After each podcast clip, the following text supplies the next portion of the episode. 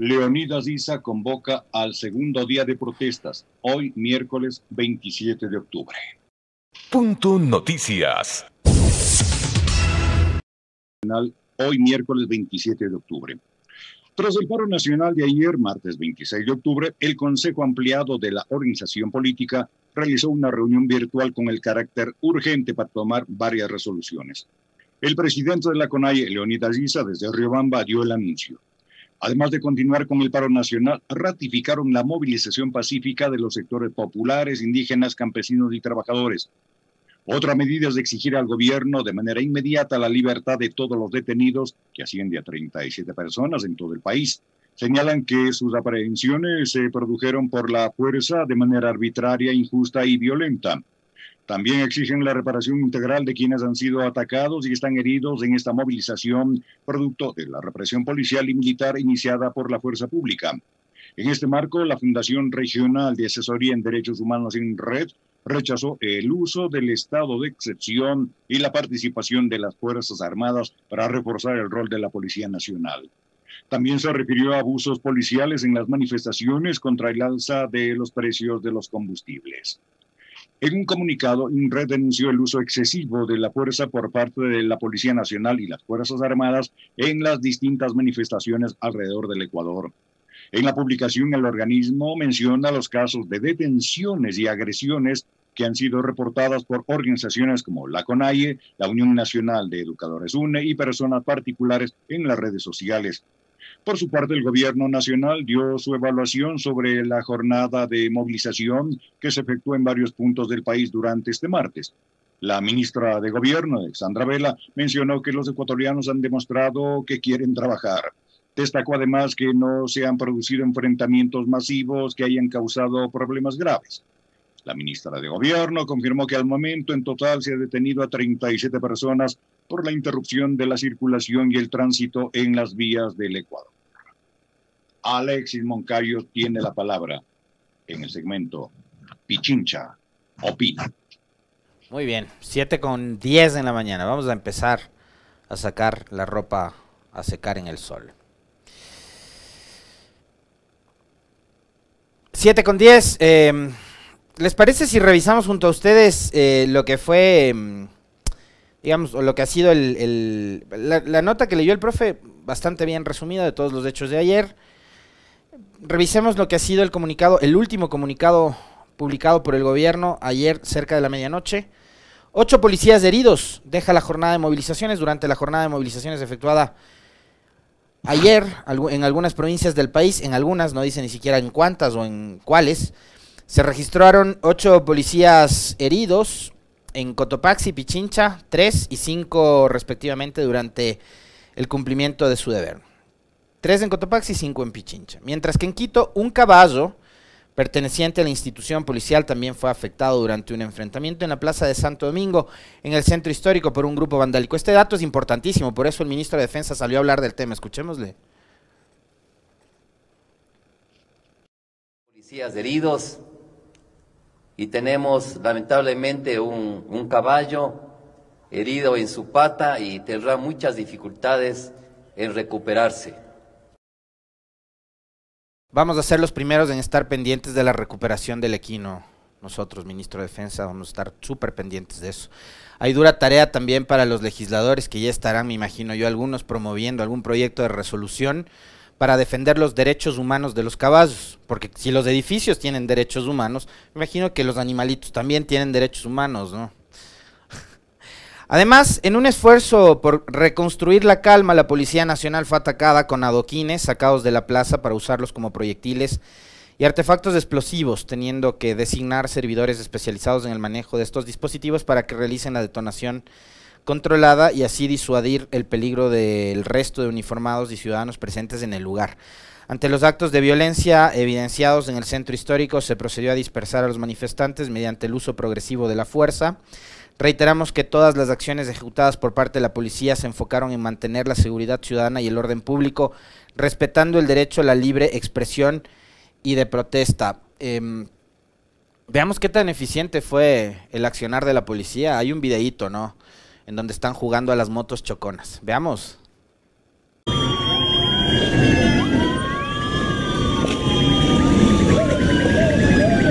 Se acaba de chocar la policía.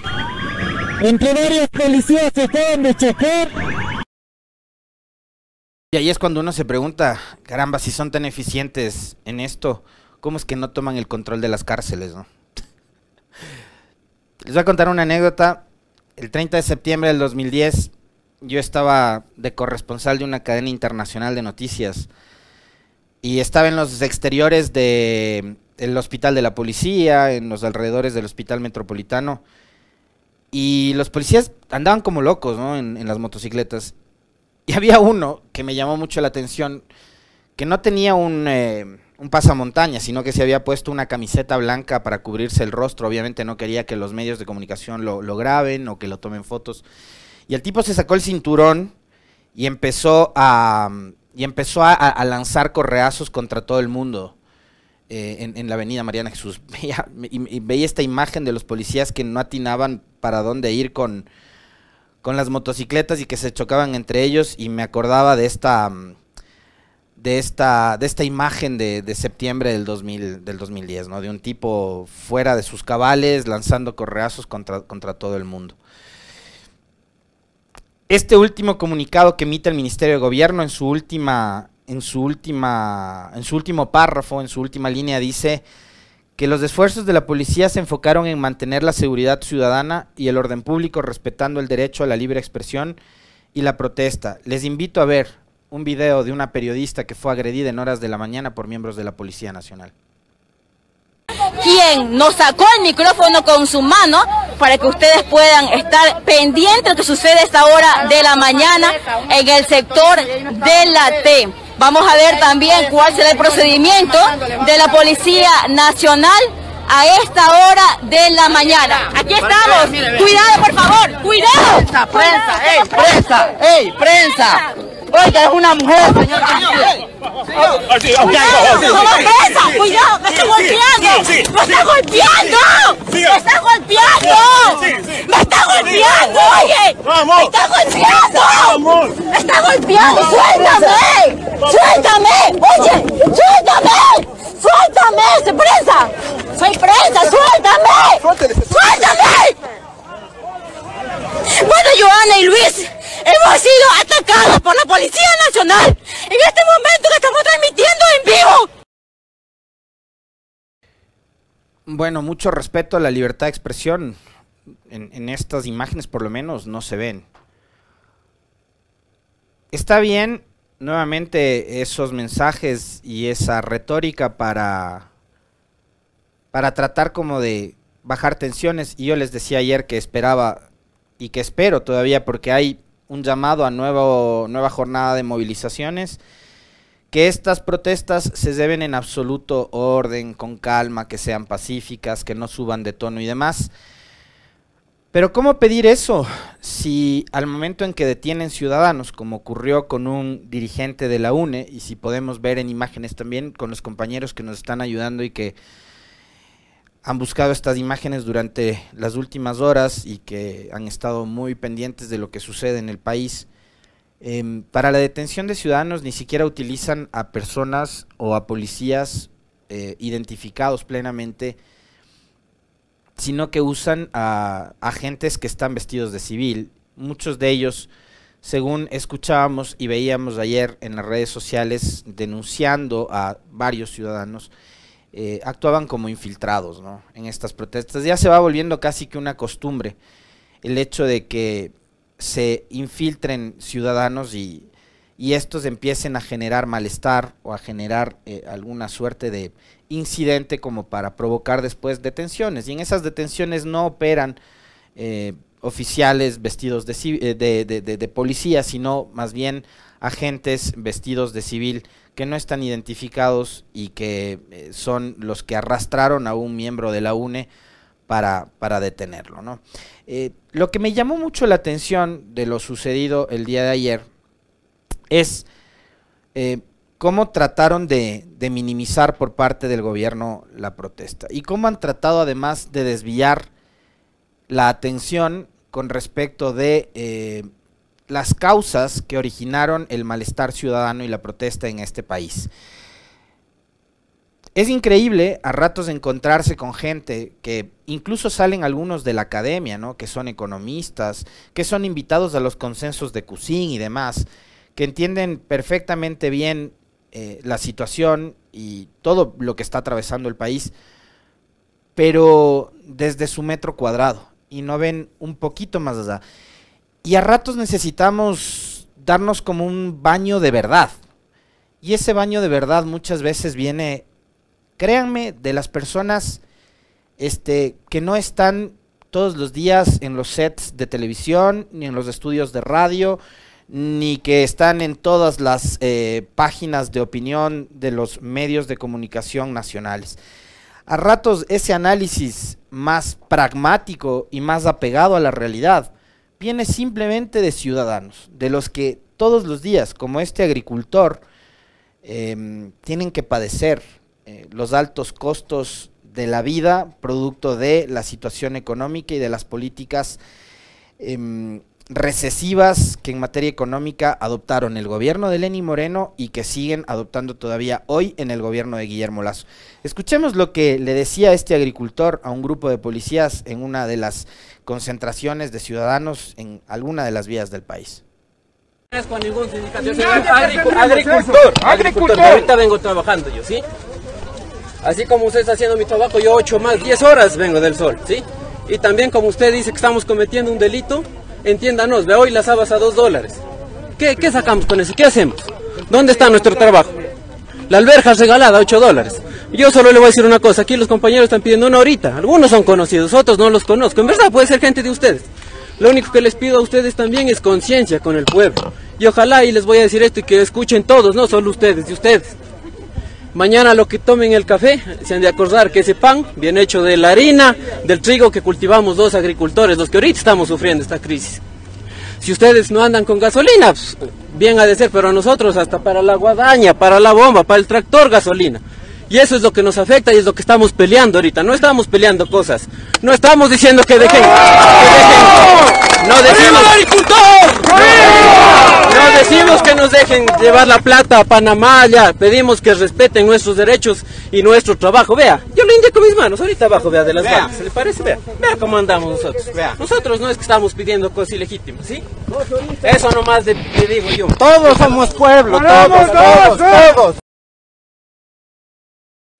Este agricultor, este humilde agricultor que sale a la protesta, que que luce botes, botas de goma, botas de caucho, que seguramente madruga todos los días a las 4 o 5 de la mañana para trabajar en sus tierras, entiende mucho mejor cómo funciona la economía que estos grandilocuentes economistas que tenemos nosotros y que son los que se los que se encargan de generar tendencia y los que se encargan de generar relatos en los medios de comunicación, en las redes sociales. Tanto es así que digamos, ya no era, ya no era, ya no era suficiente con los que tenían acá que trajeron refuerzos, ¿no? Entonces, hasta Alberto Dajic, expresidente de la República que estuvo involucrado en un caso escandaloso de corrupción con el tema de los gastos reservados en el gobierno de Sixto Durán Bazén,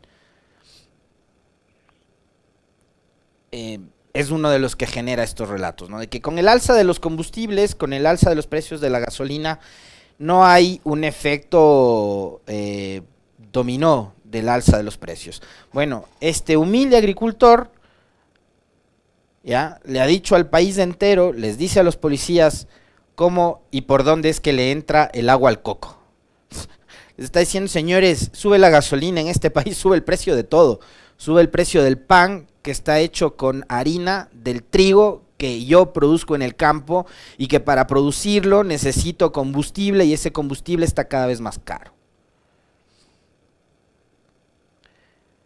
es necesario, en serio, es necesario que estos señores que se, que se concentran y que se congregan en haciendas muy bonitas, de lujo, em, en lugares muy vistosos, muy elegantes, a discutir sobre la economía, sobre el recorte fiscal, etcétera, etcétera, etcétera, em, salgan algún rato y conversen con este agricultor y con los tantísimos agricultores, campesinos, trabajadores, pescadores, etcétera, etcétera, etcétera, que tiene este país, que en este momento se están comiendo la camisa porque no tienen cómo producir, porque todo en el Ecuador está cada vez más caro. Y mientras tenemos un país que es caro y tenemos un- una economía que no empieza a generar dinámicas distintas a las que hemos vivido los últimos cuatro años, en donde hubo un Estado absolutamente ocioso que no invirtió en absolutamente nada, ¿no? Eh, obviamente hay ciudadanos, hay ecuatorianos que están padeciendo de esa falta de interés por provocar justamente que el motor económico empiece a, di- a dinamizarse. En las últimas horas he visto con mucha sorpresa, eh, digamos una grata sorpresa además, cómo quienes fueron parte del morenato empiezan también a reaccionar. Ayer a las 19 horas con 36 minutos, Pablo Campana, ¿se acuerdan ustedes quien fuera ministro de, me parece que de Comercio Exterior o de Industrias? Ya, me corregirá alguno de ustedes que está más, más informado, no me acuerdo si era de, de- de Industrias o de Comercio Exterior. Pablo Campana, que además es empresario, muy cercano al grupo Novis en Guayaquil, em, le respondía un tuit al expresidente Correa diciéndole qué importante es la incidencia de la obra pública en una economía como la ecuatoriana. La inversión privada no es suficiente para mover eh, la aguja y brindar empleo en nuestro querido país. Reconozco que lo aprendí durante mi paso por el sector público, dijo Pablo Campana. Durante el gobierno de Moreno, ustedes recordarán, y ahora también, y esto fue parte del famoso este consenso de la burbuja, ¿no?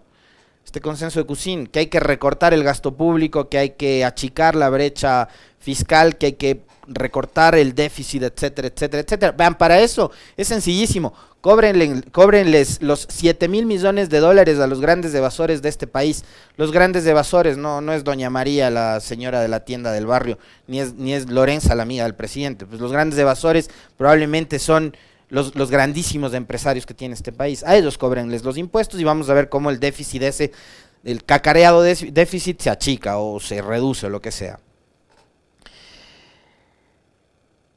Pero durante el gobierno de Moreno y ahora también se satanizó, se estigmatizó y se denostó la inversión pública. ¿Se acuerdan ustedes cuando Lenny Moreno dijo que las escuelas del milenio, que las carreteras, que los hospitales, que las... Perdón, voy a dejar los hospitales para el último, ya van a ver por qué. Las escuelas, los colegios réplicas, los puentes, las hidroeléctricas, las refinerías, etcétera, que todo eso era, eran elefantes blancos, que era derroche de dinero, que era, que era gasto. ¿ya? El tipo, en su ignorancia, atrevida ignorancia, la de Moreno, dijo que todo eso, escuelas, colegios, eh, puentes, carreteras, hidroeléctricas, etcétera, etcétera, etcétera, que era gasto. Y que era un gasto inoficioso y que hubo despilfarro, derroche de plata.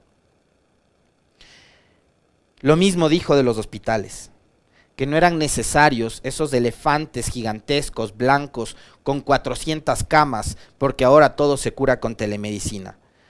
Al atrevido este, ¿ya? La pandemia le cayó del cielo, ¡pum!, como castigo, después de haber dicho soberana estupidez. Fue cuando más se necesitaron camas, hospitales, atención médica, médicos, camilleros, enfermeras, enfermeros, médicas. Cuando este sujeto dijo que el gasto público era un derroche. Y hoy Pablo Campana, que fue ministro del gobierno de Moreno, y que me hubiera encantado además que Campana diga lo que dice hoy en su cuenta de Twitter, cuando fue parte de un gobierno que estigmatizó a la inversión pública. Bueno, hoy no vemos tampoco intenciones de, de mover, de dinamizar la economía, de poner en marcha el motor que ponga a caminar al país. Vemos un país entrampado, empantanado en una disputa política estéril.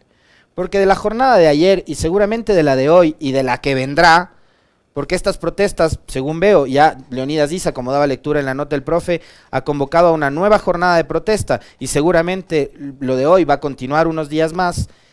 Acá no gana nadie.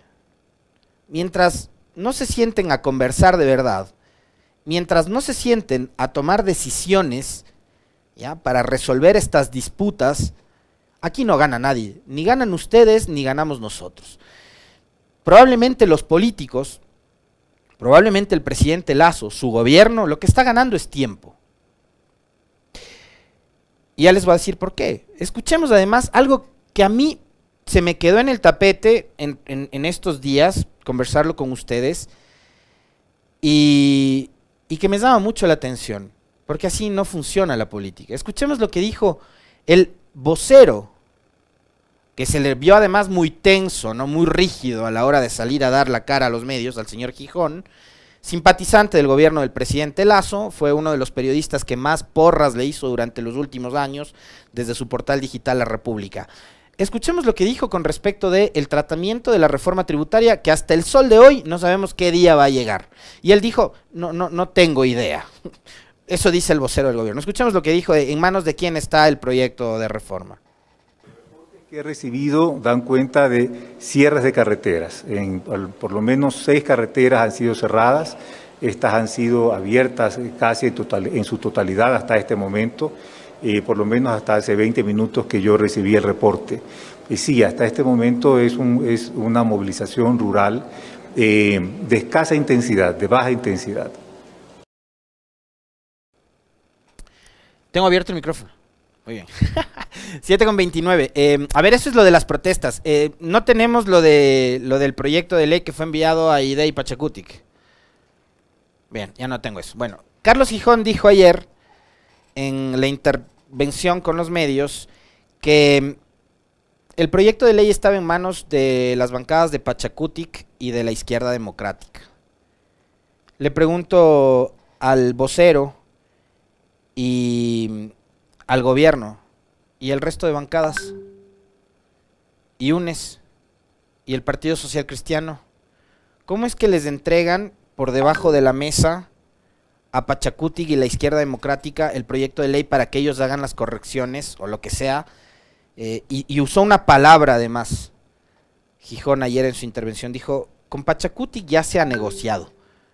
Ningún periodista le preguntó qué fue lo que se negoció. Una cosa es conversar, otra cosa es negociar. Y ahí habría que preguntarle qué fue lo que negociaron con Pachacutic. ¿Qué fue lo que negociaron con ellos? Eh, la asamblea la conforman 137 legisladores. El espacio en el que se tramita un proyecto de ley, señor Gijón y señores del gobierno, son las comisiones especializadas. Ahí es donde llegan los textos después de que el CAL los ha calificado y empiezan a pulirlos, a mejorarlos, a cambiarlos o a ratificarlos antes de que estos pasen al Pleno de la Asamblea Nacional, donde va a ser finalmente votado por el, eh, por el total de la conformación del Parlamento. Los proyectos de ley no se aprueban por debajo de la mesa con una o dos bancadas. Lo aprueba el Pleno de la Asamblea Nacional. Esta es la primera vez que veo un ejercicio, una estrategia, entre comillas, de este tipo. Vamos a ver cómo le resulta y si le sale bien la brillante jugada.